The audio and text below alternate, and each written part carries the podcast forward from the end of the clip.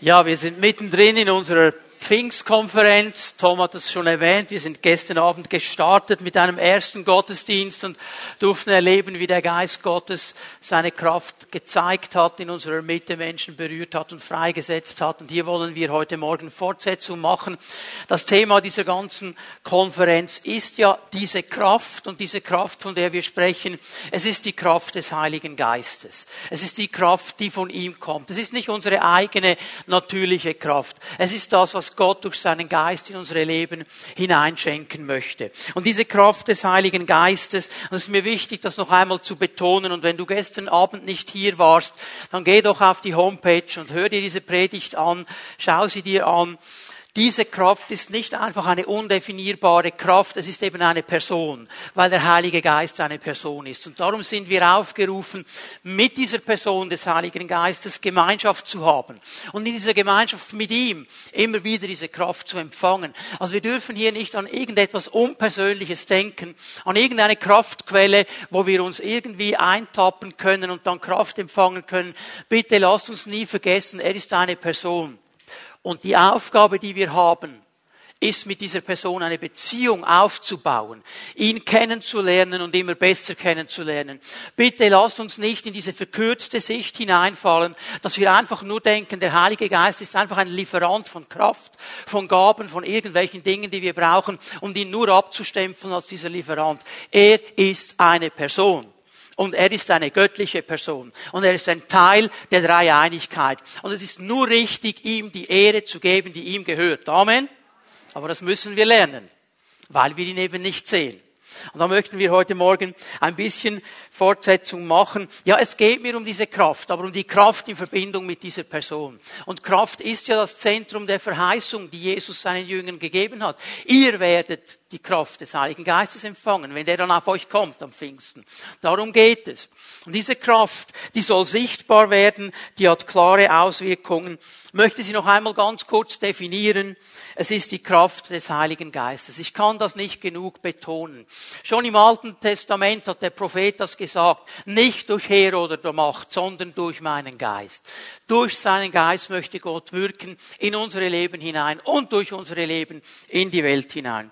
Und dieses Wort Kraft, das Jesus braucht, Dynamis, es bedeutet Befähigung, es bedeutet Kraft, ein Ziel zu erreichen, auch durchhaltende Kraft nicht aufzugeben in diesem Lauf drin. Es bedeutet Wirksamkeit und Energie. Es ist aber auch die Kraft, die Autorität hat über Krankheit und über geistliche Mächte. Das ist eine Verheißung, die Jesus uns gibt. Und er sagt, diese Kraft ist wohl eine Gabe, aber sie ist eben auch eine Aufgabe. Jede Gabe ist eine Aufgabe, weil es eine Kraft ist, die uns befähigen will, den Dienst in dieser Welt wahrzunehmen und Jesus groß zu machen. Und noch einmal, es ist eine Person, von der wir sprechen, die Person des Heiligen Geistes. Wir haben gestern Abend zwei Aussagen, zwei Verse gelesen des Apostel Paulus, 2. Timotheus 1, Vers 6 und Vers 7. Ich werde diese beiden Verse noch einmal lesen heute Morgen. Aus diesem Grund erinnere ich dich, Paulus spricht hier zu Timotheus an die Gabe, die Gott dir in seiner Gnade geschenkt hat, als ich dir die Hände auflegte. Lass sie zur vollen Entfaltung kommen. Darüber haben wir gestern Abend gesprochen. Ich werde das nicht noch einmal wiederholen. Ich möchte heute Morgen mich fokussieren auf diesen Vers 7. Gott hat uns nicht einen Geist der Ängstlichkeit gegeben, sondern einen Geist der Kraft, der Liebe und der Besonnenheit. Timotheus wird fokussiert von Paulus auf das, was der Heilige Geist wirken möchte in seinem Leben. Timotheus hat diese Dinge vergessen. Er hat sie wohl empfangen. Er hat sie wohl in einem gewissen Maße in seinem Leben schon erlebt, aber er hat irgendwo hier aufgehört, diese Beziehung zum Heiligen Geist zu pflegen. Darum muss ihm Paulus sagen, hey, bring das wieder zur Entfaltung. Lass das wieder leben. Und er erinnert ihn nicht nur einfach daran, sondern in Vers 7 sagt er ihm ganz klar, was diese Wirkungen sind, die Timotheus erwarten darf und die auch wir erwarten dürfen. Und ich möchte heute Morgen mir die Zeit nehmen, diese vier klaren Bereiche, wo der Herr wirken will, aufzuzeigen und dich zu ermutigen, wenn du merkst, in einem dieser Bereiche erlebe ich das Wirken Gottes nicht, dass du heute Morgen eine Entscheidung triffst, sagst, Herr, das ist das, was du mir verheißen hast, das ist Wirken des Heiligen Geistes, das ist die Gabe, die du mir geschenkt hast. Ich erwarte, dass du mir hier begegnest heute Morgen und mich freisetzt, dass ich in diesem Bereich wieder stark werden kann. Um was geht es? Paulus beginnt interessanterweise in diesem Vers 7, und es ist übrigens von daher ein ganz interessanter Vers, dass Paulus in diesem Vers zwei Worte braucht, die im Neuen Testament nur in diesem Vers vorkommen. Er will hier ganz speziell etwas betonen. Da braucht er zwei Worte, die nur in diesem Vers vorkommen. Es ist das Wort Ängstlichkeit und das Wort Besonnenheit. Ich werde euch dann gleich erklären, was das genau bedeutet. Diese beiden Worte findest du so nicht mehr im griechischen Text des Neuen Testamentes, weil Paulus hier eine klare Richtung vorgeben will. Und das Erste, was er sagt, du hast keinen Geist der Ängstlichkeit empfangen beginnt mit einer Negation. Sagt ihm, was du nicht empfangen hast. Und indem, dass er sagt, was du nicht hast, sagt er auf der anderen Seite eben, was er hat. Also es ist nicht ein Geist der Ängstlichkeit. Und ich, ich wurde so ermutigt, dass ich das wieder neu überlegt habe, neu darüber nachgedacht habe, wie Paulus hier mit einer ganz gewaltigen Verheißung beginnt. Er hat uns seinen Geist gegeben. Er sagt es Timotheus nochmal. Du hast das bekommen. Du hast den Geist bekommen. Die Gegenwart Gottes, der in dir wohnt, der auf dir ist, du hast es bekommen. Seine Kraft, die verheißt ist, Timotheus, du hast du's. Vielleicht fühlst du dich nicht so, aber du musst dir wieder neu daran erinnern, du hast es bekommen. Es ist eine Gabe von Gott. Und er erinnert ihn an etwas, das dann Johannes in seinem Brief aufgenommen hat. 1. Johannes 4, Vers 4, der zweite Teil des Verses. Der, der in euch lebt, ist größer und stärker als der, von dem die Welt beherrscht wird. Leute, das ist eine gewaltige Verheißung. Und ist euch aufgefallen, was Johannes hier sagt? Er sagt in Johannes Vers 4, 4, 4, er sagt nicht, was in dir lebt. Kraft als undefinierbares Ding. Der, der in dir lebt, die Person des Heiligen Geistes, ist stärker als der, der in der Welt ist. Und nur schon mit dieser Aussage könnten wir eigentlich sagen, wunderbar, Gottesdienst abschließen, beten, den Herrn preisen. Ist alles gesagt mit dieser Aussage. Der, der in uns lebt, durch die Gnade Gottes in uns Raum genommen hat, ist stärker als alles, was in der Welt kommen kann. Als alles, was sich gegen dich aufstellen kann. Ich möchte dir zusagen heute Morgen, du hast eine Person, die mit dir zusammen lebt, die dich konstant ermutigen will und hinweisen will auf den Sieg, den Jesus schon vollbracht hat am Kreuz. Er ist stärker als alles andere. Und weil er dieser starke Geist ist, ist er eben nicht ein Geist der Ängstlichkeit, wie die neue Genfer das übersetzt. Eigentlich müsste man hier sagen Feigheit. Das wäre eigentlich die Wortbedeutung dieses Wortes, das nur hier vorkommt im Neuen Testament. Du hast nicht, Timotheus, einen Geist der Feigheit. Du musst nicht feige sein weil in dir der Geist Gottes lebt. Was ist Feigheit? Ich habe es mal so definiert. Feigheit ist eigentlich die Angst, die Furcht, klar und offen zu dem zu stehen, von dem ich überzeugt bin. Klar und offen für das zu stehen, von dem ich überzeugt bin. Und wenn ich merke, jetzt kommt Widerstand, dann bin ich in der Gefahr, feige zurückzuweichen. Ich will mein Gesicht wahren aber ich stehe nicht ein für das, was mich innerlich bewegt. Das ist eigentlich eine Definition von Feigheit. Und jetzt sagt er ihm, Timotheus, hör mal, den Geist, den du bekommen hast, die Gabe, die du bekommen hast, ist kein Geist der Feigheit. Und was bedeutet das? Wir alle kennen diese Situationen, wenn dann diskutiert wird, und unsere Welt ist voll dieser Diskussionen, der Bereich der moralischen Fragen wird diskutiert, da kommen alle möglichen Ideen. Ich habe heute Morgen in einer Zeitung wieder gelesen, ich denke mir manchmal, hallo, wieso kommt ihr auf so blöde Ideen? Da wurden Promis gefragt, wie sie Gott sehen und das Leben sehen. Habe ich mir gedacht, was hat der Servala Promi zu sagen über das Leben? Einfach weil er mal ein Lied gesungen hat im Schweizer Fernsehen, ist er jetzt der Spezialist. Und da kommen Dinge, da drehe ich manchmal durch. Und diese Dinge, die kommen frontal auf uns zu. Ja, das ist doch nicht schlimm. Heute leben doch alle zusammen, bevor sie verheiratet sind. Man kann doch nicht mehr so altertümlich sein und die Sexualität nur noch in die Ehe hineinnehmen. Und wir wissen vom Wort Gottes her, nein, Gott hat einen anderen Wert. Stehen wir noch auf und sagen, nein, das ist nicht richtig? Oder weichen wir feige zurück? Weil wir unser Gesicht nicht verlieren wollen. Weil wir lieber dabei sein wollen, ich sag's mal so, mit den Wölfen heulen, anstatt der Außenseiter zu sein, der es anders sieht. Hier beginnt Feigheit. Bei all diesen weltanschaulichen Dingen, die diskutiert werden, stehen wir für das, was unser Herr sagt. Stehen wir in Ehrlichkeit und Transparenz. Oder machen wir einfach mit allen anderen mit? weil es einfacher ist. Hier beginnt Feigheit. Und hier hatte Timotheus offensichtlich ein Problem, weil er einer Gemeinde gegenüberstand, die Mühe hatte mit ihm, die fanden, der ist zu jung, der hat uns doch nichts zu sagen, das kommt alles aus, seinen, aus den Briefen raus, die an Timotheus geschrieben sind. Er hatte Mühe damit. Und hier muss ihm Paulus sagen, hey, Du musst nicht feige sein. In dir ist der Geist Gottes. Steh auf für die Werte Gottes. Und Geschwister, wenn wir nicht stehen in dieser Welt, in unserer Schweiz, dann steht niemand. Und darum hat uns der Herr einen Geist gegeben, der nicht ein Geist der Feigheit ist, dass ich in Fragen des Glaubens aufstehen kann und Zeugnis ablegen kann für Jesus. Für was haben wir Kraft bekommen? Apostelgeschichte 1, Vers 8. Ihr sollt meine Zeugen sein. Hör mir gut zu. Du musst nicht ein Theologe sein, der alles erklären kann. Übrigens, Theologen können auch nicht alles erklären. Du musst nicht der sein, der jede Antwort hat. Du musst ganz einfach Zeuge sein. Darf ich mal bitten, ist jemand hier? Gott hat in dein Leben hineingewirkt. Du hast etwas erlebt mit ihm. Darf ich mal deine Hand sehen? So. Genau das kannst du bezeugen. Genau das. Und das kann dir niemand wegnehmen. Wenn Gott dich befreit hat, da können alle sagen, es stimmt nicht. Du weißt, dass du weißt, dass du weißt, dass du frei bist. Wenn er dich geheilt hat, das können alle sagen, es stimmt nicht. Du weißt, dass du weißt, dass du weißt, dass du gesund bist. Wenn er dich erlöst hat und dir ein neues Leben gegeben hat, alle können sagen, das ist Quark, du weißt, es ist so. Und das kannst du bezeugen. Mehr hat Jesus uns nicht aufgetragen. Du musst nicht erklären, warum der andere jetzt das glauben sollte. Du musst es nur bezeugen. Das ist unsere Aufgabe. Und hier dürfen wir neu lernen, in diese Kraft hineinzugehen.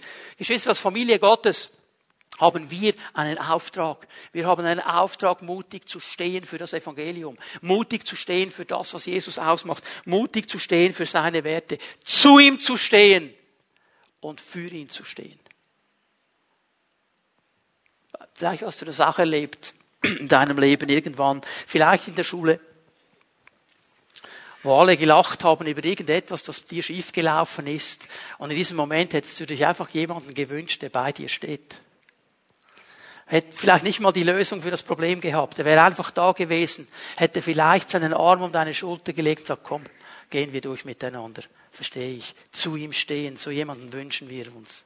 Und weißt du was, Jesus wünscht sich ein Volk, das zu ihm steht das nicht alles erklären kann, aber einfach mit ihm steht und für ihn steht und die Stimme erhebt. Und je stärker, je stärker unsere Beziehung zum Geist Gottes wird, je mehr er Raum gewinnen kann in uns, je mehr wir lernen, mit ihm zusammen zu leben, desto furchtloser können wir sein, desto mehr wird diese Feigheit in den Hintergrund gehen, weil ich weiß, ich habe gar nichts zu verlieren. Der Einzige, der in meinem Leben wirklich ein Urteil zu fällen hat, der hat es schon lange gefällt und der hat gesagt, du bist gerecht, du bist mein Kind, ich habe dich angenommen angenommen, ich habe einen Platz für dich in meinem Haus. Das ist nämlich mein Gott. Und darum muss ich nicht feige sein.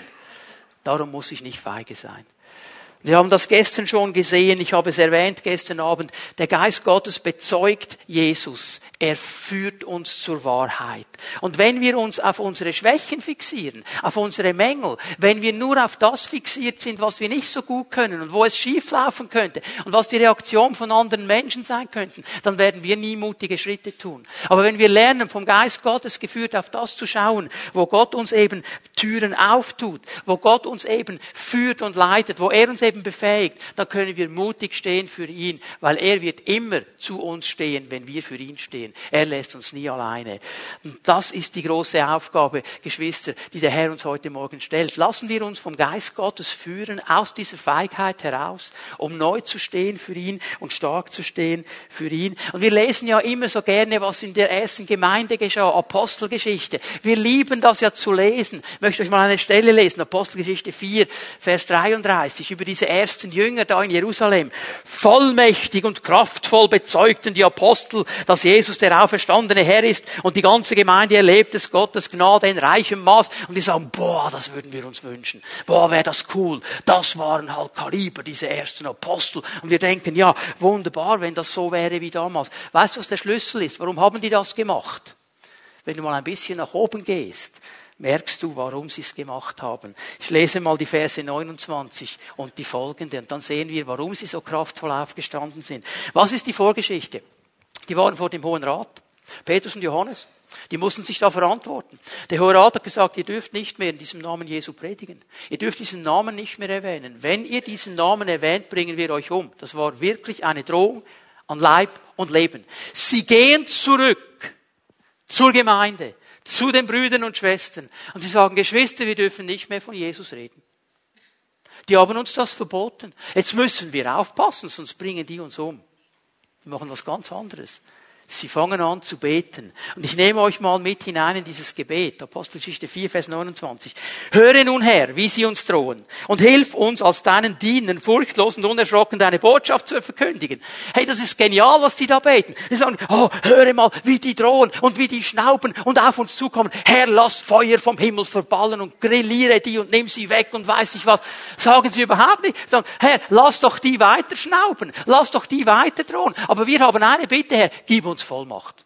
Gib uns Autorität. Lass uns unerschrocken, ohne Furcht, nicht mit Feigheit stehen und deine Botschaft verkündigen. Erweise deine Macht, Vers 30, und lass durch den Namen deines heiligen Dieners Jesus Kranke geheilt werden und Wunder und außergewöhnliche Dinge geschehen. Das war ihr Anliegen. Jesus, dein Name soll groß gemacht werden. Wir stehen, wir zeugen und du kommst mit deiner Kraft und machst den Namen Jesu groß. Und jetzt schau mal Vers 31.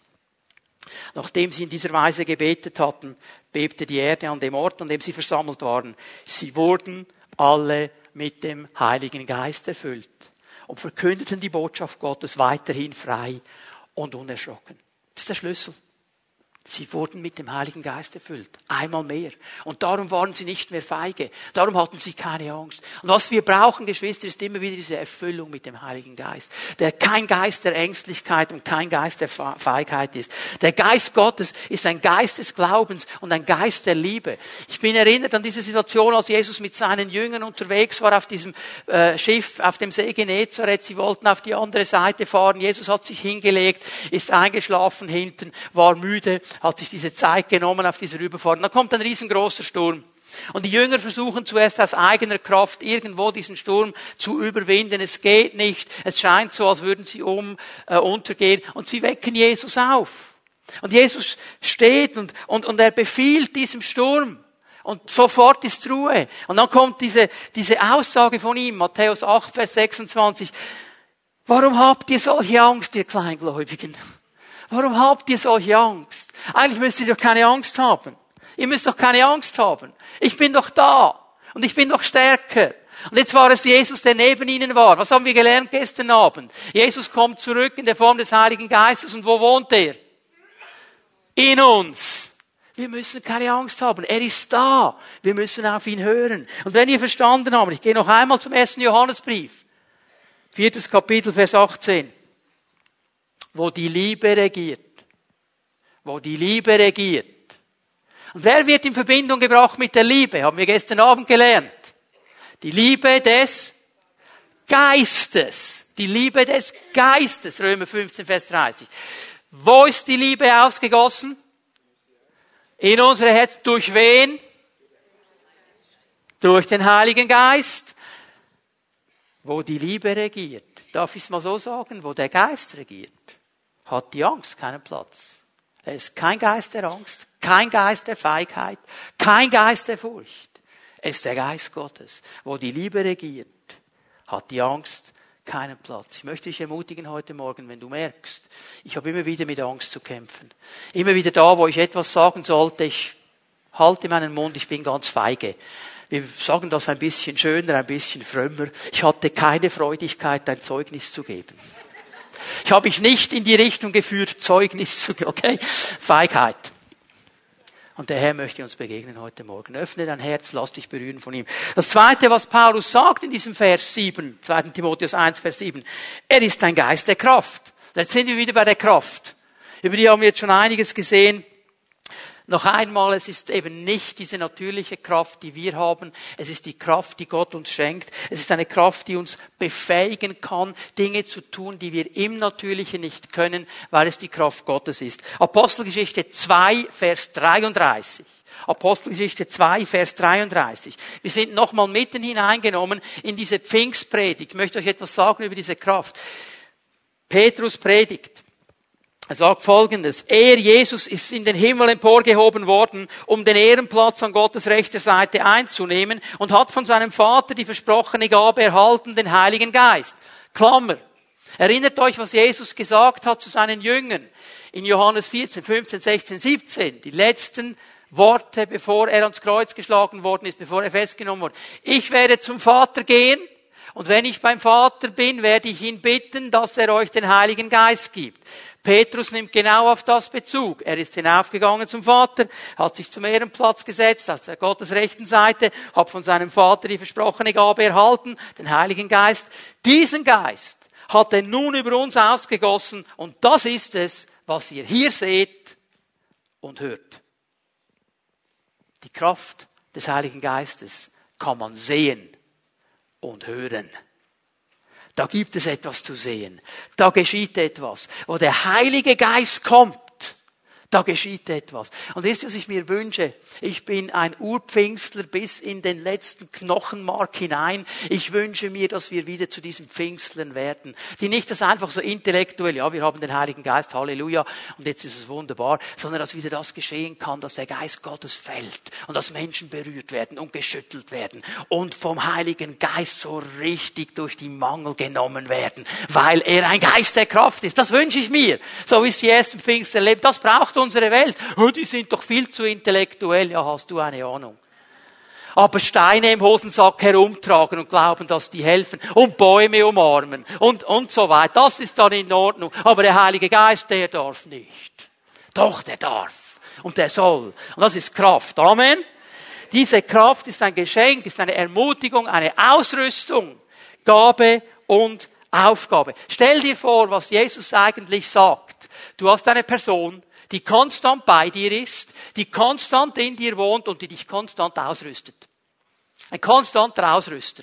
Der ist immer da. Und er ist da und er will geben, was du brauchst. Er will in Situationen hineingeben, seine Kraft, seine Befähigung, was du brauchst. Haben wir das verstanden? Diese Kraft, diese Dynamis ist eine Befähigung. Er befähigt mich, Dinge zu tun, die ich aus mir natürlich nicht kann. Es ist die Kraft, dass ich nicht aufgebe, dran zu bleiben. Es ist die Kraft, die Wirksamkeit, die Energie, die auch Autorität hat über Mächte der Finsternis und über Krankheit. Das können wir selber nicht. Niemand von uns hat diese Kraft. Aber der Heilige Geist in uns hat diese Kraft. Und indem wir tun, was er sagt, nämlich die Hände auflegen, machen wir einen Berührungspunkt mit diesen Personen und die Kraft kann fließen. Nicht wegen uns, wegen ihm. Amen. Es ist eine Kraft. Und hier fordert er uns heraus. Und das ist eine Herausforderung. Es ist die Kraft des Geistes. Sind wir bereit, sie wirksam werden zu lassen durch uns? Und Gottes Wort zeigt mir etwas dass diese Kraft nämlich wachstümlich ist in meinem Leben. Psalm 84, Vers 8 ist ein interessantes Bild im Alten Testament. Sie empfangen auf Schritt und Tritt neue Kraft. Sie empfangen auf Schritt und Tritt neue Kraft, bis sie dann vor Gott auf dem Berg Zion stehen. Das ist ein Bild aus der natürlichen Pilgerschaft im, im Alten Testament, wo die Leute aufgerufen waren, mindestens einmal im Jahr, besser zwei oder dreimal nach Jerusalem hinaufzugehen. Und wir sind auch Pilger. Wir gehen nicht nach Jerusalem, aber unser Leben auf dieser Erde, bis wir dann abgeholt werden und beim Herrn sind, wird im Neuen Testament verglichen mit dieser Pilgerschaft. Und das Ende der Pilgerschaft ist, wenn wir dann vor Gott stehen und ihn von Angesicht zu Angesicht sehen. Und hier habe ich eine Verheißung, dass wir auf Schritt und Tritt neue Kraft empfangen. Wir können das auch übersetzen aus dem Hebräischen. Sie gehen von Kraft zu Kraft. Hier sagt mir der Herr, geh du nur einfach mutig vorwärts. Ich werde dir Kraft geben geben. So wie du brauchst, so wie du es brauchst, ich werde es dir geben. Ich werde dich befähigen, weil der Heilige Geist in dir wohnt. Und das muss ich neu verstehen. Das ist wachstümlich. Ich gehe von Kraft zu Kraft. Meine natürliche Kraft, die nimmt vielleicht ab mit zunehmendem Alter. Aber der Heilige Geist hat kein Verfallsdatum. Der wird nicht älter, der ist ewig. Der hat immer genug Power und mehr Power, als das wir jemals brauchen könnten. Nur wir müssen es nehmen. Psalm 92, Vers 11. Sehr viel Symbolik in diesem Vers drin. Mir aber verhilfst du zu neuer Kraft. Das ist schon mal gut, oder? Neue Kraft brauchen wir immer und immer wieder. Lässt mich stark sein wie ein Stier. Sagst du vielleicht, okay, also, hm, komisches Bild. Der seine Hörner emporreckt. Hörner will uns auch noch geben. Das sind alles Bilder für Kraft. Und dann sagt die neue Genfer, sie übertragt das, du überschüttest mich mit Ansehen und Ehre. Wörtlich steht hier im Hebräischen, mit frischem Öl werde ich übergossen. Öl ist ein Bild auf den Heiligen Geist. Und hier sagt mir der Psalmist, dieses Öl, dieses frische Öl, nicht das alte, nicht das abgestandene. Hör mal, wir sind ja so fit mit unseren Autos, dass wir da ab und zu das Öl wechseln müssen. Das ist uns ja ganz wichtig. Es gibt Christen, denen ist der Ölwechsel beim Auto wichtiger als der Ölwechsel mit dem Heiligen Geist. Seit 30 Jahren bist du unterwegs und fährst immer noch mit demselben Öl. Und hier sagt mir der Psalmist, er will mich mit frischem Öl beträufeln. So wenn ich ganz lieb bin, alle zehn Jahre ein Tröpfchen. Was, was steht hier? Übergießen. Weißt du was, der nimmt diese Flasche, diesen 10 Liter Bidon. Der hat genug. Er hat genug. Sind wir bereit, das zu empfangen? Sind wir bereit, diese Kraft zu Es ist nicht meine Kraft. Ich kann sie nur als Gabe empfangen vom Herrn. Ich sehe das in der, in der Gemeinde in Jerusalem. Die erste Gemeinde. In Apostelgeschichte 2 lesen wir, dass sie Kraft empfangen haben. In Kapitel 4, wir haben es gelesen, gibt es eine interessante Unterscheidung. Nicht einfach nur noch Kraft, sondern im Griechischen Megadynamis. Große Kraft. Also Kraft war schon gut in Kapitel 2. In Kapitel 4 ist es Megakraft. Gott hat genug. Er hat genug. Sind wir bereit? Sind wir bereit, dass diese Kraft dienstbar wird und sichtbar wird in meinem Zeugendienst, den ich habe? Matthäus 10, Vers 7. Geht und verkündet, das Himmelreich ist neu. Ist aber noch nicht fertig. Jetzt kommt noch Vers 8. Heilt Kranke, weckt Tote auf, macht Aussätzige rein, treibt Dämonen auf, aus, was ihr umsonst bekommen habt, das gebt umsonst weiter. Der erste Teil den kannst du mit guter Vorbereitung und wenn du rhetorisch ein bisschen fit bist, packen. Zu verkündigen, das Himmelreich ist neu. Aber wenn es dann darum geht, diese Kraft wirklich ausfließen zu lassen, den Mut zu haben, Hände aufzulegen, mit den Kranken zu beten, Dämonen und so weiter, da brauchen wir die Kraft des Heiligen Geistes. Und für Jesus gehört das dazu. Es gehört dazu. Und hier dürfen wir uns neu ausstrecken. Wir brauchen diese Kraft um die Aufgabe Jesu zu erfüllen. Aber jetzt muss ich gleich einen weiteren Punkt anschieben, der mir nämlich auch wichtig ist. Der Geist Gottes ist nicht einfach nur Kraft. Er ist nämlich dann ein nächstes, was Paulus sagt. Er ist ein Geist der Liebe. Und die beiden gehen zusammen. Die beiden gehen zusammen. Derselbe Geist, der ein Geist der Kraft ist, ist auch ein Geist der Liebe. Weil Kraft und Liebe zusammengehören. Sie gehören zusammen. Weißt du, was mir auffällt? Kraft ohne Liebe kann gefährlich sein. Wenn nur die Kraft da ist, dann kannst du lieblos werden. Es ist dir egal, wie es den Leuten geht, Hauptsache die Kraft kommt. Und du kannst stolz werden. Habt ihr gesehen, wie viel Kraft in meinem Leben ist? Kraft ohne Liebe ist gefährlich.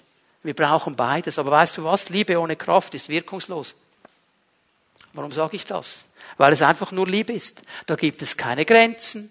Ja, Jesus hat alle lieb, du kannst so leben, wie er will, er vergibt dir gerne, er versteht dich ja, er versteht deine Situation. Äh, keine Werte, es ist ja alles nur Liebe, es ist ja alles nur nett. Dann braucht es die Kraft, die sagt, stopp, halt, Moment, so nicht. Wir brauchen beides. Und diese beiden Elemente des Geistes Gottes, die dürfen wir nicht gegeneinander ausspielen. Ich möchte das Wort Gottes auch hier sprechen lassen. Römer 8, Vers 15. Der Geist, den ihr empfangen habt, macht euch nicht zu Sklaven, sodass ihr von neuem in Angst und Furcht leben müsstet. Er hat euch zu Söhnen und Töchtern gemacht und durch ihn rufen wir, wenn wir beten, Abba, Vater. Das ist eine gewaltige Aussage. Der Geist Gottes zieht uns zum Vater.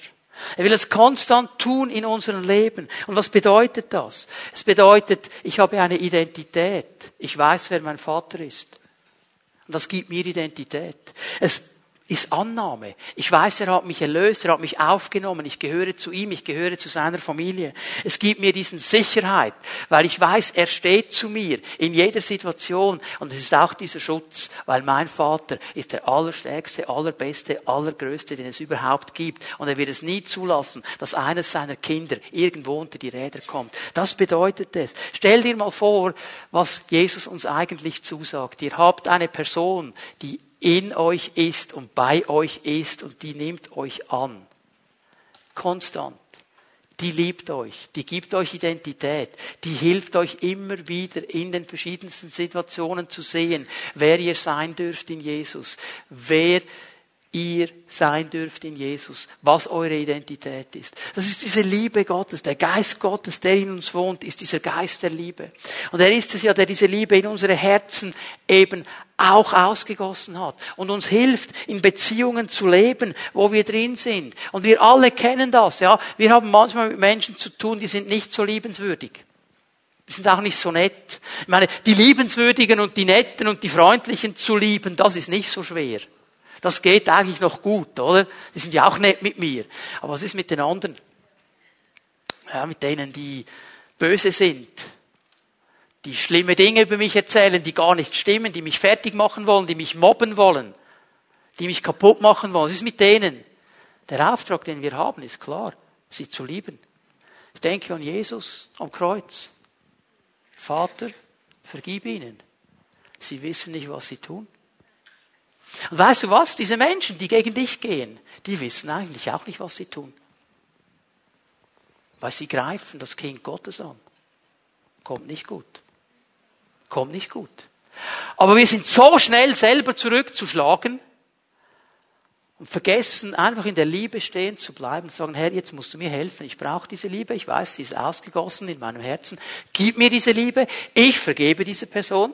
Ich gehe nicht gegen diese Person vor. Ich wehre mich nicht. Ich überlasse es dir, denn ich weiß, du kommst nicht zu spät und du machst es richtig. Es ist ein Geist der Liebe.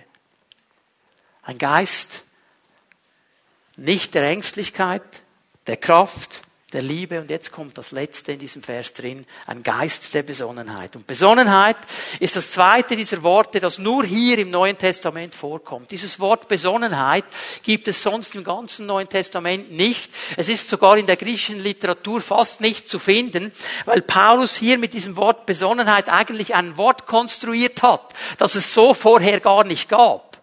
Weil es ein zusammengesetztes Wort ist. Ich möchte euch erklären, was es hier geht. Sophronimos ist das Wort und das ist zusammengesetzt aus dem Adjektiv sozo, das heißt sicher, befreit, gesund, erlöst und dem Substantiv phronei. Und das ist der Verstand. Das sind unsere Gedanken.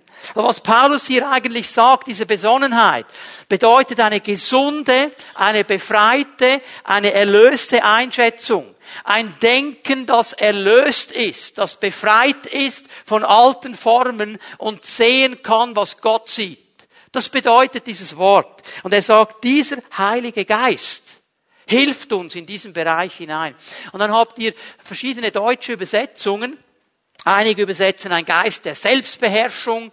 Die alte Luther-Übersetzung, glaube ich, hat einen Geist der Zucht. Da haben wir auch sofort ein Bild, was das bedeutet. Dann der Geist, der nur darauf wartet, dass du einen Fehler machst und wumm, gibt seine Zucht, oder? Ich meine, Selbstbeherrschung und Zucht ist eigentlich die Folge eines solchen Denkens, eines, eines erlösten Denkens. Weil ein erlöstes Denken hat verstanden, ich muss nicht alles immer sofort bekommen, ich kann mich selber beherrschen. Ich kann mich selber züchtigen, zurücknehmen. Okay? Das ist der Gedanke hier. Es ist dieser Geist der Besonnenheit. Und dieser Geist Gottes, der will uns nicht nur helfen, unsere Feigheit zu überwinden. Der will uns nicht nur helfen, dass wir in der Kraft und in der Liebe Gottes vorwärts gehen und Gott dienen. Er möchte uns helfen, dass unser Leben geprägt ist von dieser Besonnenheit. Und wenn unsere Leben geprägt sind von unserer Besonnenheit, dann legen unsere Leben Zeugnis ab vom Gott, dem wir dienen. Weil dann werden wir anders leben. Stell dir mal vor, was hat Jesus gesagt? Er hat gesagt, in dir und mit dir ist eine Person. Und diese Person, und auch das haben wir gestern Abend gesehen, hat alle Weisheit der Welt. Weil diese Person, nämlich 1. Korinther 2, das Herz Gottes kennt und die Geheimnisse des Herzens Gottes kennt. Er ist der Heilige Geist. Und diese Person ist hier und er wohnt in dir und er kann dir jede Weisheit geben. Heute ist ja einfach nicht, wir sind uns gewohnt, wenn wir was wissen wollen, googeln wir's. Und googeln ist gar nicht so schlecht, da kann man einiges lernen, aber weißt du was? Gegenüber dem Heiligen Geist kannst du Google vergessen. Und jetzt hast du diesen Heiligen Geist in dir. Und bevor du googelst, müsstest du vielleicht mal nachfragen, Heiliger Geist, was hast du noch dazu zu sagen? Was hast du dazu zu sagen? Heute ist ja interessant, nicht? Die Leute, ein lieber Bruder hat mir gesagt, als die Frau am äh, Frauenwochenende war, gesagt, ich habe mit den Kindern gekocht. Ich habe zum ersten Mal alleine eine Lasagne gemacht mit meinen Kindern. Wie hat er es gemacht? Er hat gegoogelt. Und dann hat er ein YouTube-Video gesehen und da wurde Schritt für Schritt erklärt, wie man eine Lasagne macht. Das ist eine coole Sache. Finde ich gut. Aber wisst ihr was? Wir haben den Heiligen Geist in uns. Der weiß, wie man die beste Lasagne macht der Welt. Der weiß alles. Das ist ein Geist der Weisheit. Und dann haben wir verstanden, dass er uns helfen will in diesen Situationen drin. Wenn wir lernen, mit ihm vorwärts zu gehen, wenn wir lernen, ihm diesen Raum zu geben, wenn wir lernen, nachzufragen, wie viel Mal sitze ich an meinem Tisch und will irgendein Problem lösen und brüte und brüte und denke und überlege und was könnte ich noch machen und vergesse den Heiligen Geist zu fragen. Und er sitzt dann nebendran und wird ungeduldig langsam und sagt, ich hätte eigentlich eine Antwort, frag doch mal bei mir.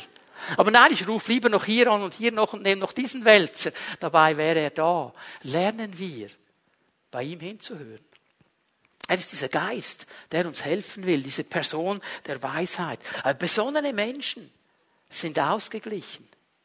Sie haben eine gesunde Identität. Wenn Gott mein Leben leiten darf, dann werde ich ausgeglichen leben. Dann werde ich eine gesunde Identität haben. Was ist eine gesunde Identität? Ich weiß, was ich kann und was ich nicht kann. Natürlich, mit Gott kann ich alles. Aber er wird mir auch jeden Moment und in jeder Sekunde Dinge geben, die ich nicht kann. Aber wenn ich weiß, das kann ich nicht, dann fällt es mir auch leicht, Nein zu sagen. Weil ich sage, das ist nicht meine Stärke. Frag meine Frau, die kann das besser. Oder frag den Benny, der kann das besser. Oder den, wie er alle heißt, okay? Nein sagen. Hat zu tun mit Identität. Ich muss nicht alles selber machen. Der Heilige Geist hilft, diese Dinge einzuordnen. Und dann kann ich entsprechend handeln. Besonnene Menschen sind geprägt vom Wort Gottes. Und hier möchte ich euch einen Zusammenhang zeigen. Der Heilige Geist hat eine große Aufgabe. Er bezeugt wen? Wen? Haben wir gestern Abend gelernt. Er bezeugt Jesus. Wer ist Jesus? Und was ist er noch? Das Wort Gottes. Das fleischgewordene Wort. Also wenn der Heilige Geist Jesus bezeugt, dann bezeugt er immer das Wort Gottes. Und hier müssen wir eines verstehen, Geschwister, und das ist so eine charismatische Unsitte, dass manchmal Leute kommen und mit Vehemenz darauf pochen, dass der Heilige Geist ihnen etwas gesagt hat, was so am Wort Gottes vorbeigeht. Das kann nicht der Heilige Geist gewesen sein. Der Heilige Geist wird nie einen Impuls geben, der am Wort Gottes vorbeigeht. Nie. Weil er immer Jesus bezeugt und Jesus ist das Wort Gottes. Er wird immer in einer Einheit stehen mit diesen Dingen. Und hier können wir zusammenarbeiten mit dem Heiligen Geist, indem wir lernen, immer wieder hinzuhören und in unseren Herzen diesen Schatz des Wortes Gottes aufzubauen. Ich gebe euch mal zwei Verse aus der Bergpredigt. Jesus schließt die Bergpredigt mit diesem Gleichnis ab und hier äh, braucht er ein Wort, das verwandt ist, im Ansatz verwandt ist mit diesem Wort, das Paulus gebraucht. Matthäus 7, Vers 24, es geht hier um die beiden Männer, die ein Haus bauen.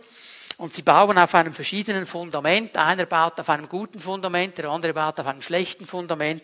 Und jetzt sagt Jesus Folgendes über den, der auf das gute Fundament gebaut hat. Darum gleicht jeder, der meine Worte hört und danach handelt, einem klugen, und hier kommt das Wort Phronisimus, hat eine Verwandtschaft, einem klugen Mann, der sein Haus auf felsigen Grund baut. Was steht hier? Der meine Worte hört und sofort wieder vergisst. Ja, cooler Gottesdienst gewesen. Also, also, Warst du in der Predigt heute Morgen? Ja, ja, war in der Predigt.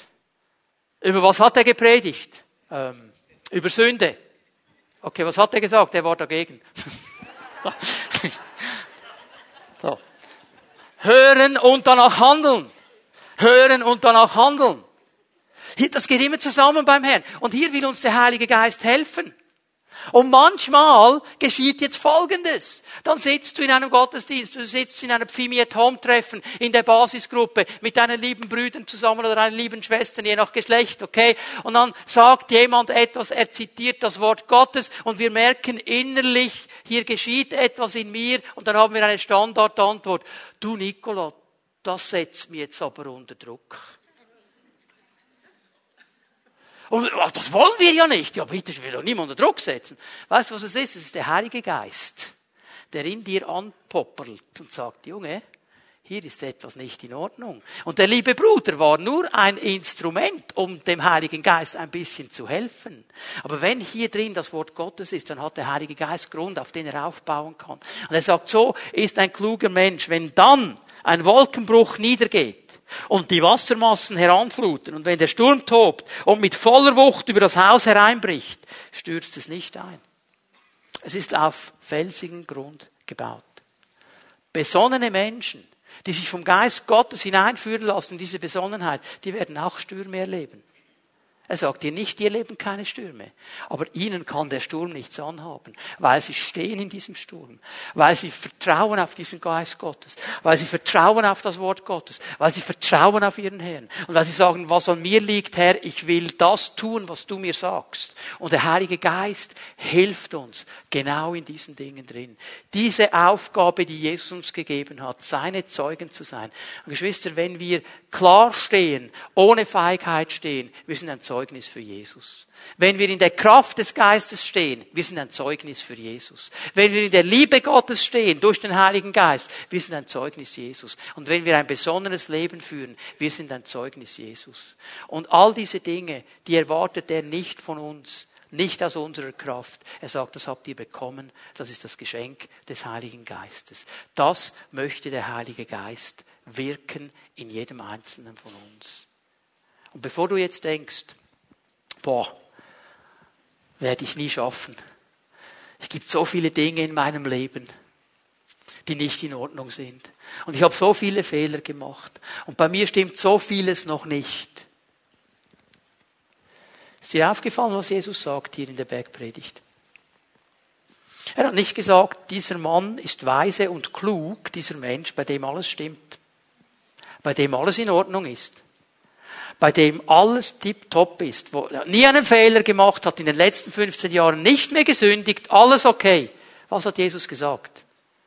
Der mein Wort hört und danach handelt. Was meint er damit? Vielleicht hast du ein Wort gehört heute Morgen. Handle danach. Du musst nicht die ganze Predigt wiederholen können, aber das Wort, das du gehört hast und wo du merkst, das sagt Gott jetzt zu mir, danach musst du handeln. Heißt das, dass alle anderen Bereiche deines Lebens in Ordnung sind und keine Probleme haben? Nein. Weißt du, auf was der Heilige Geist wartet? Er wartet nur auf diesen Moment, wo du dein Herz öffnest und sagst, hier bin ich, Geist Gottes, ich brauche dich. Ich brauche deine Kraft. Hilf mir, nicht feige zu sein. Hilf mir, in der Kraft zu stehen. Hilf mir, in der Liebe zu stehen. Hilf mir, besonnen zu sein. Das ist mein Anliegen, Geist Gottes. Ich bitte dich, dass du das tust. Und dann kommt er noch so gerne und berührt dein Leben und mein Leben. Lass uns mal aufstehen miteinander. Die Lobpreiser, bitte Sie, dass Sie nach vorne kommen. Wir wollen den Herrn noch einmal anbeten und preisen.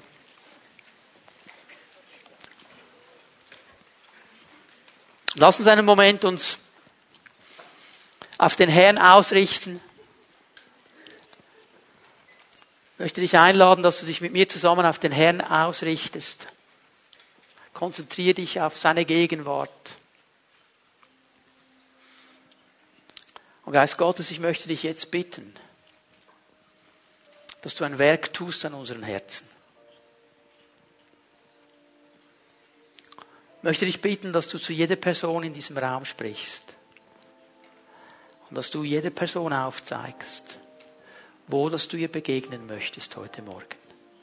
In welchem Bereich du heute Morgen etwas freisetzen möchtest. Ich bitte dich, Geist Gottes, dass du zu all den Personen sprichst, die über dem Livestream diesem Gottesdienst zugeschaltet sind, wo immer das sie sind, dass du auch zu ihnen sprichst und ihnen zeigst, in welchem Bereich du ihnen etwas schenken möchtest heute Morgen. Wirke jetzt, Geist Gottes.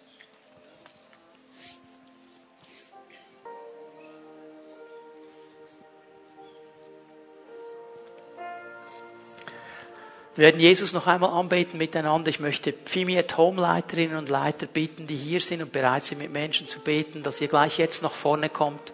Macht euch bitte gleich hier bereit, mit Menschen zu beten. Ich möchte dich einladen. Der Geist Gottes zu dir gesprochen hat heute Morgen. Dich in einem Bereich angesprochen hat. Wo er dir gesagt hat, hier möchte ich dir noch mehr schenken. Hier möchte ich dir Durchbruch schenken.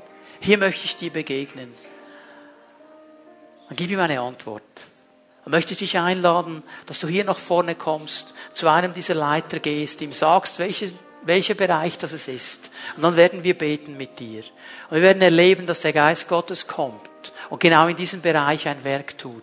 Aber er wartet darauf, dass du kommst und sagst, Geist Gottes, ich hab's verstanden und ich strecke mich danach aus, dass ich nicht mehr feige sein muss, dass ich kraftvoll sein kann, dass ich diese Liebe noch mehr leben kann, dass mein Leben noch mehr von dieser Besonnenheit berührt wird.